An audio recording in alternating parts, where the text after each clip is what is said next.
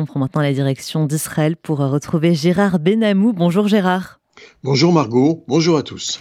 On commence par euh, Benjamin Netanyahou qui déclare, je cite, Il est possible de parvenir à des accords entre nous et avec les députés de la coalition. Fermez les guillemets, Gérard.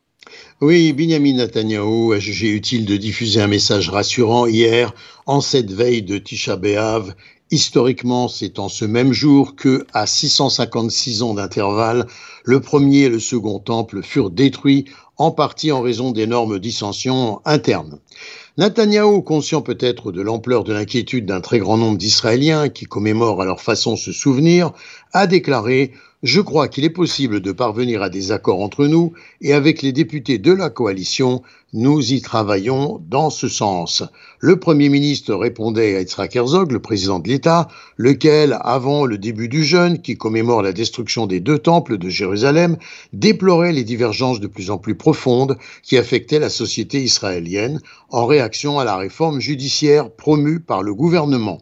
J'avais prévenu que ce moment arriverait, a insisté Yitzhak Herzog dans un communiqué, en soulignant cependant qu'il n'était pas prêt de perdre espoir. S'il existe la moindre chance, mon équipe et moi-même, eh bien, nous continuerons à agir de toutes les façons possibles pour abaisser les flammes et construire des ponts, a conclu le président de l'État.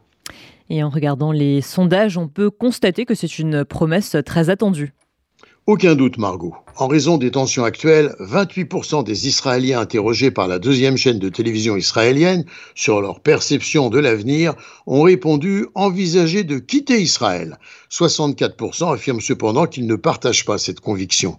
54% craignent que la sécurité soit affectée par la nouvelle législation.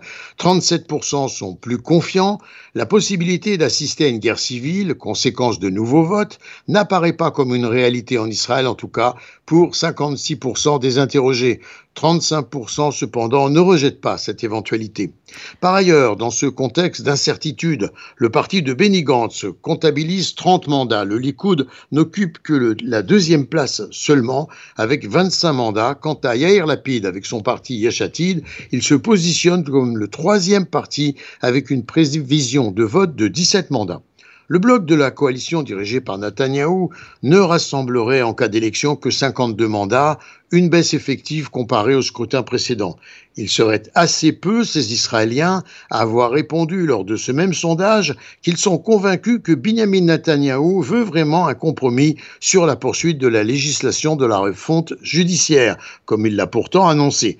33% répondent oui, 54% cependant n'y croient pas. Par contre, 55% des Israéliens sont convaincus de la nécessité que Yair Lapid et Benny Gantz doivent reprendre les négociations avec le Premier ministre et la coalition. Et de leur côté, les responsables sécuritaires souhaitent régler la crise des réservistes volontaires qui refusent désormais de s'entraîner et de servir dans l'armée. Oui, une crise euh, qui a pris de l'ampleur, on doit le dire. Effectivement, dans ce but, une réunion est prévue au quartier général de la Défense à Tel Aviv, la Kyria, la semaine prochaine, à l'initiative du ministre de la Défense, Yoav Galant. Objectif, avant tout, faire le point de la situation. Des milliers de réservistes sont actuellement concernés. Le ministre de la Défense sera attentif à la remontée des informations du terrain et de la situation vécue concrètement dans les unités de Tsahal. À ce stade, on peut remarquer que les réservistes qui ne se sont pas présentés aux entraînements n'ont pas subi des mesures disciplinaires. Autre sujet à présent, Gérard, des dizaines de milliers d'Israéliens religieux ou traditionnalistes se sont réunis au mur occidental à l'occasion de la commémoration du souvenir de Tisha B'Av. Oui, et pour certains, eh bien, c'est l'opportunité d'un dialogue entre Israéliens pour ou contre la réforme, avec un souci de réconciliation. Pour d'autres, l'opportunité de faire un arrêt, le temps de s'accorder la liberté d'un examen de conscience personnel.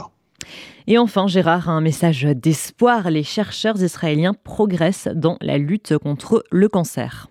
En effet, à l'université de Tel Aviv, on s'emploie à provoquer le suicide des cellules cancéreuses. La doctorante Yasmine Granot-Matok, sous la direction du professeur Dan Peer, directeur du laboratoire de nanomédecine de l'école de biomédecine et de recherche sur le cancer de l'université de Tel Aviv et vice-président pour la recherche et le développement de l'université, pionnier par ailleurs du développement des thérapies à base d'ARN, a réussi pour la première fois au monde à coder l'information génétique d'une protéine toxique produite par des bactéries dans des molécules d'ARN messager et à la livrer directement aux cellules cancéreuses, entraînant ces dernières à produire elles-mêmes cette toxine qui a fini par les détruire avec un taux de réussite de 50%. Gérard Benamou en direct de Tel Aviv pour RCJ. Merci. Bonnes vacances. Merci beaucoup Gérard pour toutes ces précisions et très bonnes vacances à vous.